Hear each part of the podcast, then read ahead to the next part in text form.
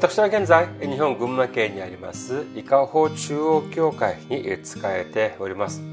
教会のホームページ申し上げます。伊香保中央教会のホームページは www.ikaho.jp いかほ .jp です。こちらの方に来られますと教会に関するご案内そして日曜礼拝の時のメッセージをお聞きになることができます。なお日曜礼拝の時のメッセージは動画サイト YouTube を通して視聴されることもできますしまたはポッドキャストを通して音声としてお聞きになることもできます。次に私は現在キリスト愛隣人愛キリン宣教会に仕えております。キリン宣教会のホームページ申し上げます。キリン宣教会のホームページは www. 数字 3927.jp www.3927.jp です。次にメールアドレスも申し上げます。キリン宣教会のメールアドレスはキリンミッションアットマーク gmail.com キリンミッションアットマーク gmail.com です。こちらの方にメールを送ってくださいますと私がいつでも直接受け取ることができます。次に先週も選挙支援としてご奉仕してくださった方々がいらっしゃいます。パク・ソンイルさん感謝ですさんソン・サンウクさんイ・ジンムクさんそしてアン・ソンヒさんが選挙支援としてご奉仕してくださいました。ありがとうございます。本当に本当に大きな励みになります。イエス様の驚くべき祝福とあふれんばかりの恵みが共におられますようお祈りいたします。次に選挙支援としてご奉仕してくださる方々のためにご案内いたします。まずは日本にある銀行です。群馬銀行です。店番号190口座番号1992256群馬銀行店番号190口座番号1992256本村ピルです。次にゆうちょ銀行を申し上げます。ゆうちょ銀行は記号は10450番号は35644801天板店の番号は048です。ゆうちょ銀行記号10450番号は35644801天板店の番号は048同じく本村ピルです。次に韓国にいらっしゃる方々のためにご案内いたします。これは韓国にある銀行です。KB 国民銀行です。口座番号079-21-0736-251 KB 国民銀行079-21-0736-251本村ピルです。私どもの教会はまだ財政的に自立した状態ではありません。皆様のお祈りと宣教支援によって支えられております。皆様のたくさんのお祈りご関心ご参加ご奉仕お待ちしております。それでは今日の御言葉見てみます。今日の御言葉ローマ人の手紙16章13節から16節までの御言葉です。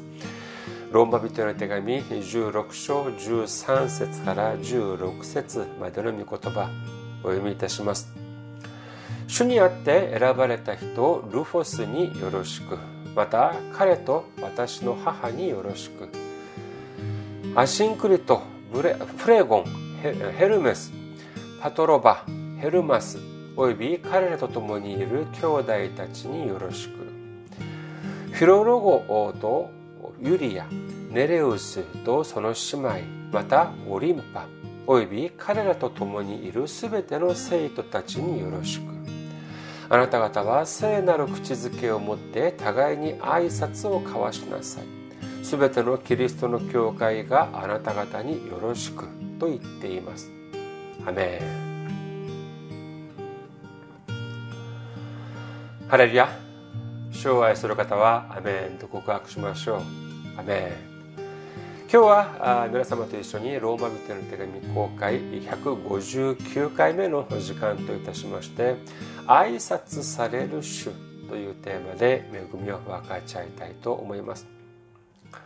先週は5節から6節16節までを見ますと同じ、まあ、挨拶の内容にもかかわらず12節と13節で分かれるそのようなことを申し上げました。それではその理由は何なのかということをまず調べてみた後でそしてこのま挨拶に関する部分を整理してそしてその次にはですねこの挨拶に関する意味は何かという点に関して全体的な内容を見てみたいと思います。まず先週ですね5節から12節までを見てみる過程でパウロはその各々の人々について詳しい説明を付け加えているという点に関しましてこのように人々に対して大きな関心を抱いているということを申し上げました。しかしですね、妙なことに13節から16節を見てみるとですね、まあ、やはり同じく様々な人が登場するのでありますが、ここに関してはですね、単純に、まあ、その、名前の羅列ということで、終わっていてですね、その人々に対する詳しい、その5節から12節まで見たようなですね、その詳しい内容はあまり付け加えられていないということを見受けられることができます。それではじゃあその理由は何でありましょうか前は、前の部分は一つ一つ、まあ、丁寧に説明していったんですけれども、後になるとですね、少し面倒くさくなってですね、まあそういうのはま割愛して、ただ名前だけを並べただけでありましょうか。他の注釈書を見ています、聖書の注釈書を見ていますとですね、これに関する詳細な内容というのはあまり書いて、書かれていませんでした。まあ、ある一部の注釈書を見るとですね、どういうふうに書いてあったのかというと、前の部分に書かれている人々は、比較的パウロと近かった人だから、まあ、詳しい説明が付け加えられていたけれども、13節以降を見てみると、パウロとあまり近い人ではなかったので、ただ、名前だけが並べられているというふうに書かれている、そういう本もありました。しかしですね、少し考えてみてください。まあ、前に書か、前の部分に書かれている人は、に比べて、自分はパウロとあまり、まあ、親しい、近い間柄ではないから、まあ、後ろに出てくる。まあ、それも、まあ、それ、まあ、それだけのみならずですね、あまり説明もされていない。だから、近い、近い人じゃない。そういう理由でですね、名前は後ろに出てくるわ。あまり、その名前に関する、自分に関する説明も何もないわ。っていうのであればですね、これは少し寂しくありませんか？しかしもしかしたらですね、このローマ人の手紙が書かれてから2000年もの間、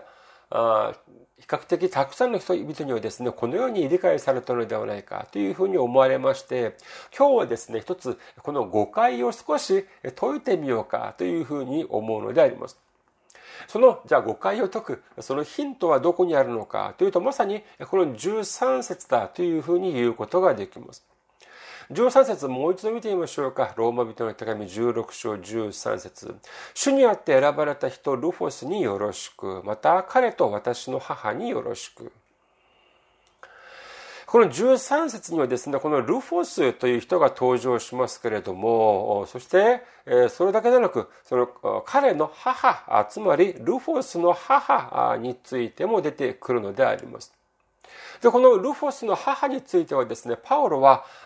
彼の母だけでなく、私の母というふうにですね、説明を付け加えているのであります。だからといってこのルーフォスという人とパウロが実の兄弟だったというというよりはですねこのルーフォスの母お母さんはそのパウロ自分のお母さんのようにですねたくさんの助けを受けたとこのようなま意味であるというふうに見受けられます。このようにですね、ルフォスのお母さんについては、詳細なま説明が付け加えられているというふうに言えますが、ルフォスについてはですね、主にあって選ばれた人、いや、これはルフォスだけではなく、信仰にある人は皆そうだと言えます。つまり、これはですね、言い換えれば、特段、特別なその説明は付け加えられていないというふうに見るのが自然でありましょう。そしてそれ以降を見ていますとですね、14節以降を見ていますと、ほとんどの人々がただ名前だけが並べられているということなのであります。言い換えれば、この13節に出てくるルフォスと彼の父が、彼の母あ、お母さんが、え詳しい説明が付け加えられているのかどうかという分かれ道になるというふうに言えるのであります。それではなぜこのような分かれ道、分岐点が生まれたのでありましょうか先々週、2週間前見てみますと、ローマ人の手紙13 16章3節から16節までの内容の中で、4人、それも2組ずつをですね、見てみようというふうに申し上げて、そして一つはですね、その1人目と2人目というのは、このアキラとブリスカあの夫妻に関する内容でありましたけれども、今日はですね、ルフォスと彼のお母さんについて見てみることにいたします。このルフォスという名前はですね、えーまあ、馴染みのある方はもしかしていらっしゃるかもしれませんが、旧約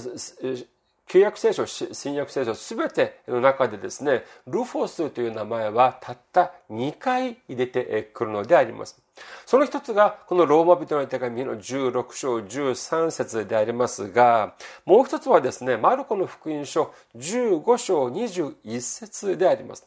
マルコの福音書15章21節を見てみましょうか。兵士たちは通りかかったクレネ人シモンという人にイエスの十字架を無理やり背負わせた。彼はアレクサンドロとルフォスの父で田舎から来ていたというふうに書かれております。この場面、え、皆さんもかなり馴染みのある場面ではないかというふうに思われます。イエス様が十字架を背負って、えー、ゴルコタに向けて、え、登っていかれます。しかしですね、急にね、いきなり、そのクレネ人のシモンという人がですね、十字架を代わりに背負っていくことになってしまいます。これはまあ少し本論から外れる部分もありますけれども、ここで一つ問題を出してみます。このクレネ人シモンはなぜイエス様の十字架を代わりに背負っていったのでありましょうかこの点について皆様もよく知っておられると思います。イエス様が十字架を背負われてですね、ゴルコタに向けてこの登っていかれる時、頭は茨の冠で血まみれになり、そしてそれだけでなく、もう体中鞭に打たれて本当に血まみれの状態でありました。体力は尽き、そしてえあちあちこちによろけながら登っていてですね、そして何度も倒れました。その姿を見ていたローマの軍人が思うにですね、ああ、これ以上もう十字架を背負わせるわけにはいかないということを思い立てですね、ちょうどその横にいたクレネ人シモンに、え無理やり十字架を背負わせる場面、皆さんも何度も見たことがあるというふうに思われます。まあ、このまあ、ルフォスという名前はですね、まあ、この 4, 4つの福音書の中ではマルコの福音書だけに登場しますけれども、このクレレ人、シモンに関する場面をですね、多くの人にに対して多くの人多くの人々によってかなり印象深い場面であったというふうに見受けられます。マルコの福音書以外にも、マタイの福音書と、そしてルカの福音書にもこの場面が記されております。マタイの福音書27章32節兵士たちが出ていくと、シモンという名のクレネ人にあった。彼らはこの人にイエスの十字架を無理やり背負わせた。ルカの福音書23章26節彼らはイエスを引いていく途中、田舎から出てきたシモンというクレネ人を捕まえ、この人に十字架を負わせてイエスの後ろから運ばせた。しかしちょっと妙ではありませんか。先ほど見てみたマルコの福音書の記録をはじめ、マタイの福音書やルカの福音書を見てみてもですね、聖書のどこにもイエス様があちこちによろけて、そして倒れて、それ以上歩ける、歩くことができなかったから、そのちょうどそこにいたクレネ人シモンに無理やり十字架を背負わせたという記録がないんです。ですから、聖書によりますとですね、理由は定かではありません。しかし、明らかなのは何かというと、このクレネという田舎から登ってきた、このシモンという人がいましたが、その人が無理やりイエス様の十字架を背負ってしまうということになったということなのであります。ちなみにこのクレネというのはどこかというとですね、それは英語の発音ではまあサイリンというふうに今は言うそうでありますけれども、北アフリカ、北アフリカのリビアという都市があります。リビアの都市が、まあ、今、昔で言うとまあクレネというところだったのであります。それではそこからエルサレムまではどれぐらいかかるかというとネットで調べてみたらですねこれが1800キロということだったのであります。歩いていくともう1800キロ、まあ1日40キロ歩くというふうにすると45日間、つまり1ヶ月と半月ぐらい歩かなければならない、そのような長い距離だというふうに、まあ、知ることができました。ですからこのシモンという人はですね、この人はユダヤ人のその大きな祭りである水骨の祭りを過ごすために、そのような長い距離を来た人であったにもかかわらず、ちょうどそのイエス様が十字架を背負われるところに出くわしたのであります。ですから、それだけでなく、正確な理由は定かではありませんが、とにかく、いきなりですね、その訳もわからず、その急にイエス様の十字架を代わりに背負うということになったということなのであります。それではもう一つ、もう一度ですね、このマルコの福音書の部分を見てみましょうか。マルコの福音書15章21節兵士たちは通りかかったクレネ人シモンという人にイエスの十字架を無理やり背負わせた。彼はアレクサンドロとルフォスの父で田舎から来ていた。私の持っている聖書を見ていますとですね、そこに書いてある、まあ、注釈、まあ、の部分を見ていますと、そのローマ人の手紙の16章13節のこの部分、ルフォスという部分にですね、マルコの福音書15章21節を指してクエスチョンマークがついていました。それは何かというと、このローマ人の手紙16章13節に出てくるルフォスと、このマルコの福音書15章21節に登場するルフォスが同じ人物かどうなのどうなのかというのは、これは定かではないというふうな意味で、まあ、クエスチョンマークがついているのでありましょう。しかしですね、私はこの部分に関してもほぼ間違いないと私は思っています。つまり、このローマ人の手紙16章13節に登場するルフォスと、マルコの福音書15章21節に登場するこのルフォスは、ほぼ間違いなく同一人物であるというふうに私は確信するのであります。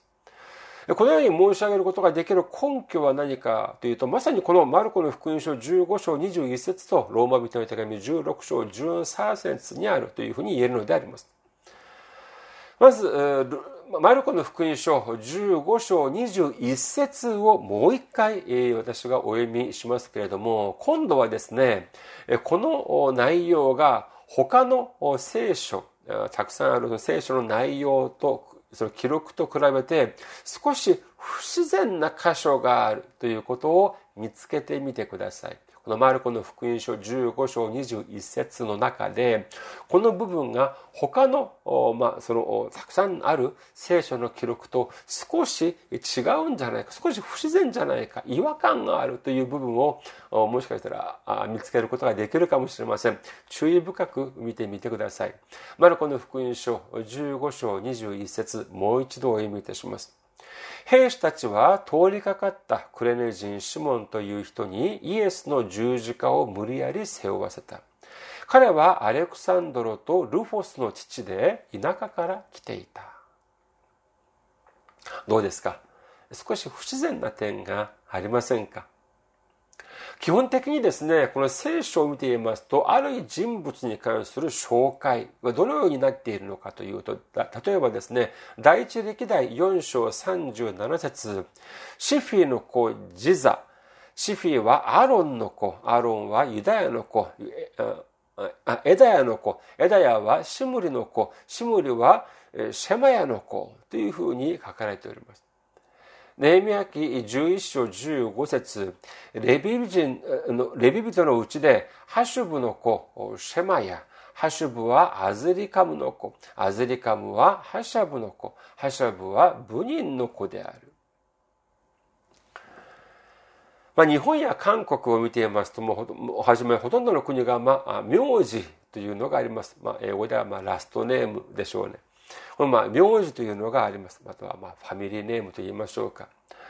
それでですねこの名字を聞くと大体まあどこの家のものかというのはまあ大体わかるのでありますけれども当時のイスラエルにはですねこの名字というのがありませんでした。ですから、聖書を見ていますとですね、その人に対する紹介の部分を見ていますと、その人の父が誰か、その人のおじいさんは誰か、あというようにですね、そういうふうに書かれている。あるいは、それは、その人は誰の子の誰の子の誰の子である。その人の、そういうふうにですね、書かれてある部分がたくさんあります。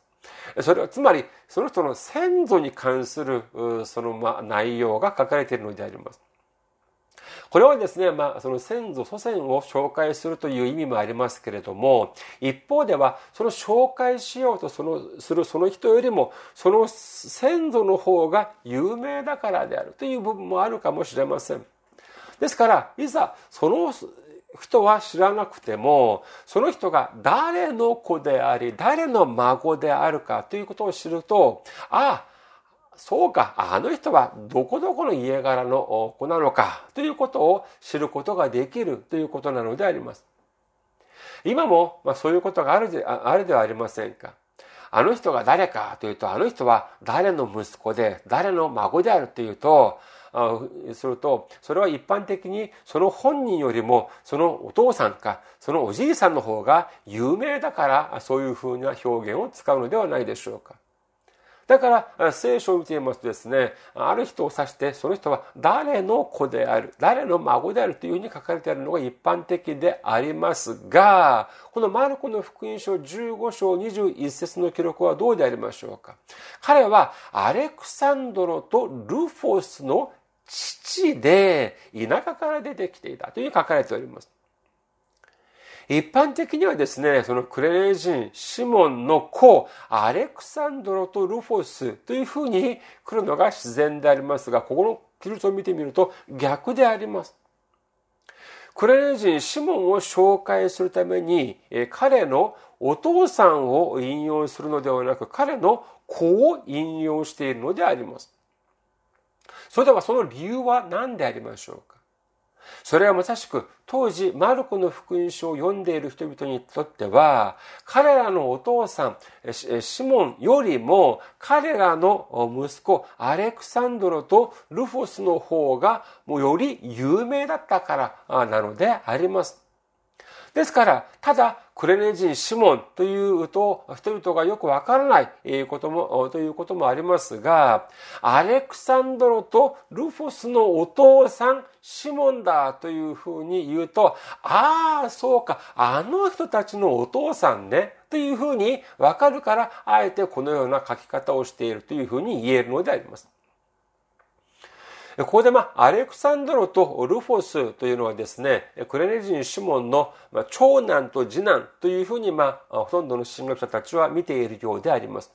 しかし、このローマ人の手紙16章13節を見ていますと、アレクサンド、長男のアレクサンドロと、そのお父さん、シモンに関する名前がありません。ですから、神学者たちはですね、もしかしたら、この時点で、お父さんのシモンと長男のアレクサンドロは、もう、その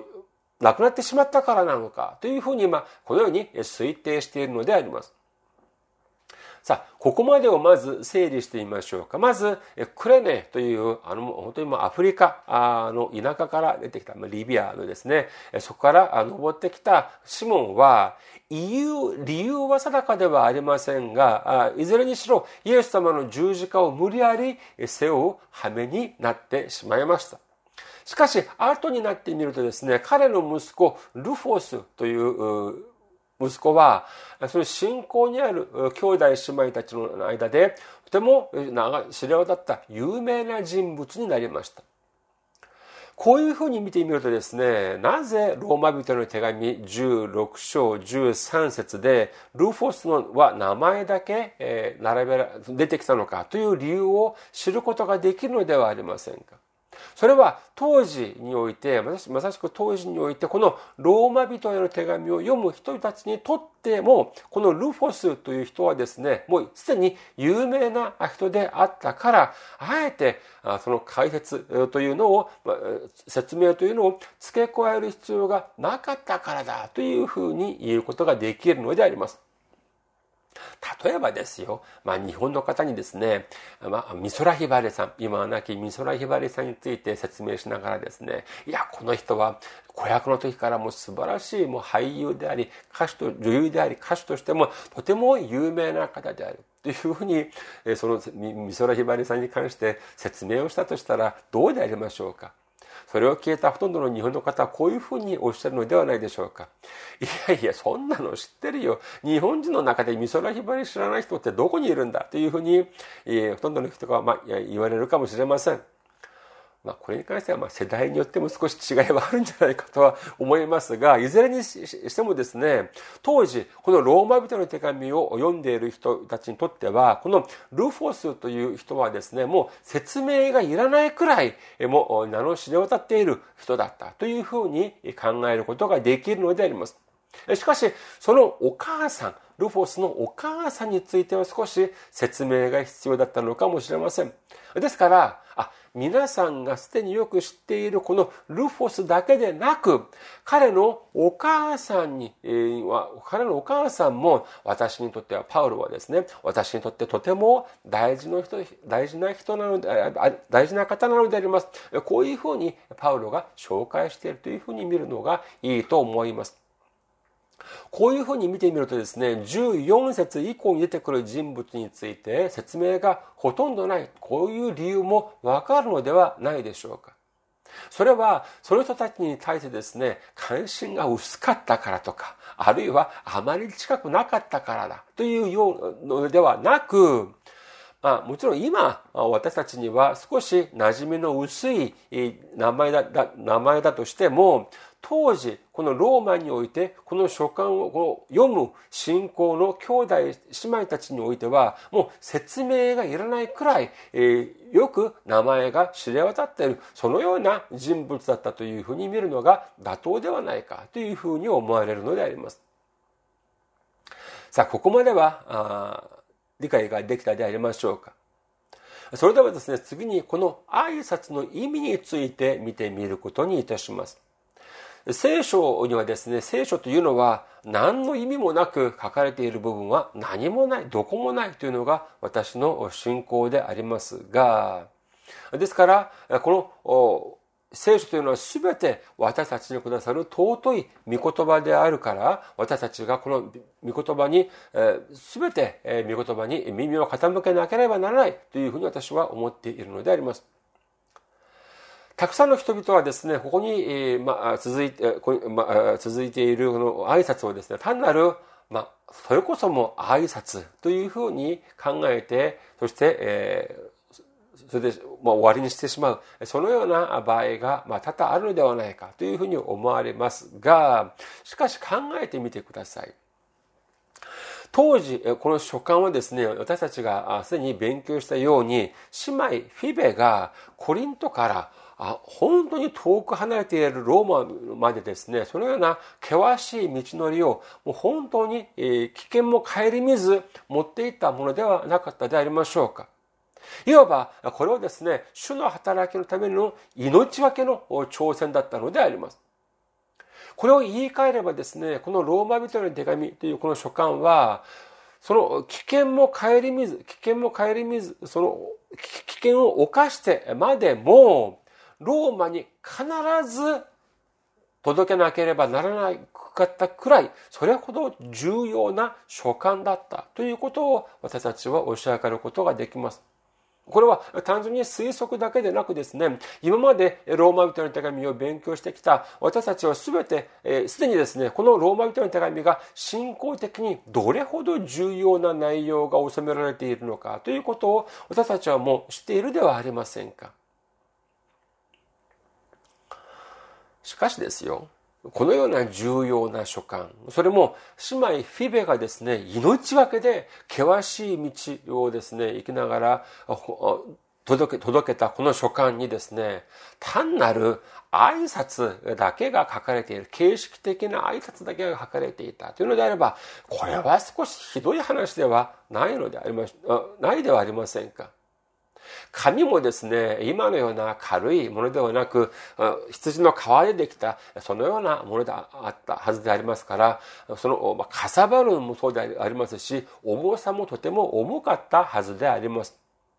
それではですね、フィベにですね、少しそれこそ文字通り荷を少し軽くするためにですね、本当に重要な内容だけを書け、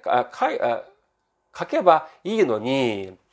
そんなわざわざですね、そんな形式ばった挨拶まで書く必要があったのかということなのであります。